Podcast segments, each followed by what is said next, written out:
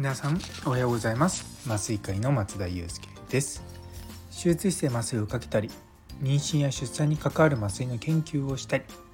こっそりビジネスを立ち上げたりしております。この番組は毎朝6時ちょっと変わった麻酔科医が日々何を考えているかを共有する番組となっております。本日はデータがなければ何も語れないということをテーマにお話したいと思います。よかったら最後までお付き合いください。というところですいません週末なのにデータデータ 大好きなデータのお話をさせてください。あの皆さん昨日ツイッター見ました？まあ見てないかもしれないですけど。あの私のツイートっていうかまあ正確にはリポストですね。ごめんなさい。リポストが何万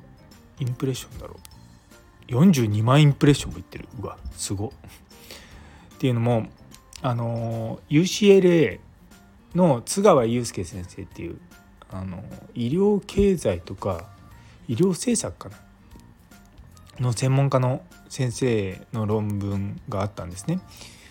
あの2016年から2019年にアメリカで外科手術を受けた患者さん300万人。であの医者と患者の性別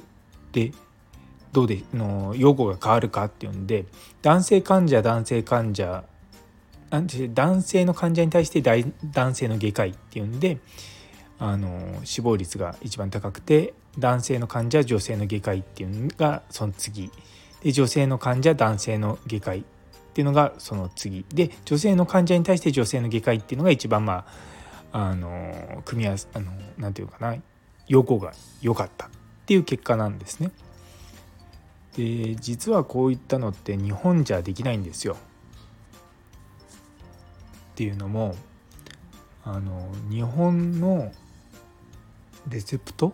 とかあのまあ医療の保険のデータってどこの施設であの医療を受けたかっていうことまではできるんですけどもどの医者があのやったのかっていうことはわからないんですね。それはまあ一つの理由はその僕らのいわゆる保険請求っていうのがあの施設ごとに施設長の名前であの請求してるんですよ。なので私が働いてるその埼玉医大の総合医療センターだったら、まあ、我々がレセプトって言ってこうこの人ここの保険点数ですよみたいなのを書いたものを最後にその公的機関に提出する時は名前は私の名前じゃなくて院長の名前になっちゃうんですね。でそういうことをやっていると、まあ、いつまでもまあこういったアメリカみたいにこうどういった医者の方がアウトカムがいいのかみたいな研究っていうのがなかなかできないんですよ。でそうそれをですね私が残念なことに我が国では医師の属性を使うビッグデータ解析そのものが困難って書いたらですねそうすごくこうあの元の津川先生も引用してくださって結構、まあ、拡散されたんですよね。でまあ、結構このレセプトデータに医者の ID をつけてもらうっていうのがまああんまりこう好ましくないって思ってる人たちは確かにいるんですよ。でまあそれに対してま文句を言うのはね仕方がないとしても、まあ、やっぱりその人たちをなんとか説得してねやっていかないといけないんだよなと思いながらもまあそういったなんでどの医者がまどういったことをしたのかでそのアウトカムはどうだったのかっていう結果が出ないと何とも言えないなっていうのが正直思うところです。あの今回のねその男性の医師と女性の医師とその患者さんの性別っていうことに関しては本当に臨床的にすごく意義があるような差ではないんですけれども、まあ、因果推論っていってそういった因果関係がどうなのかっていうところにはこう一つの因子としてねこう関わってくるところではあるんですよね。でもやっぱりこう日本のこうデータっていうのがやっぱりまだまだ北米とかと比べるとま弱いなって思うところがあります。あの私自身、まあ、私自身がこうデータをハンドリングするわけじゃないんですけどもあのそういったビッグデータを使うことにを得意とする先生と一緒に共同研究とかもしてるんですけれどもやっぱりこうデータに限界があるんですよね。もうちょっとこういったことが知りたいとかうんなかなか欲しいものが出てこないっていうのがあって、まあ、その最たるものは形質分娩ですよねいわゆる下からのお産あの保険じゃないのであのこういった、まあ、医療のビッグデータって結局保険と結びつかないとうまくできないんですよ。あの保険ってどうしても病院側も、まあ、ちゃんと請求しないとお金がもらえないのでちゃんと請求するんですね。で、まあ、そういうインセンティブがあるもんだから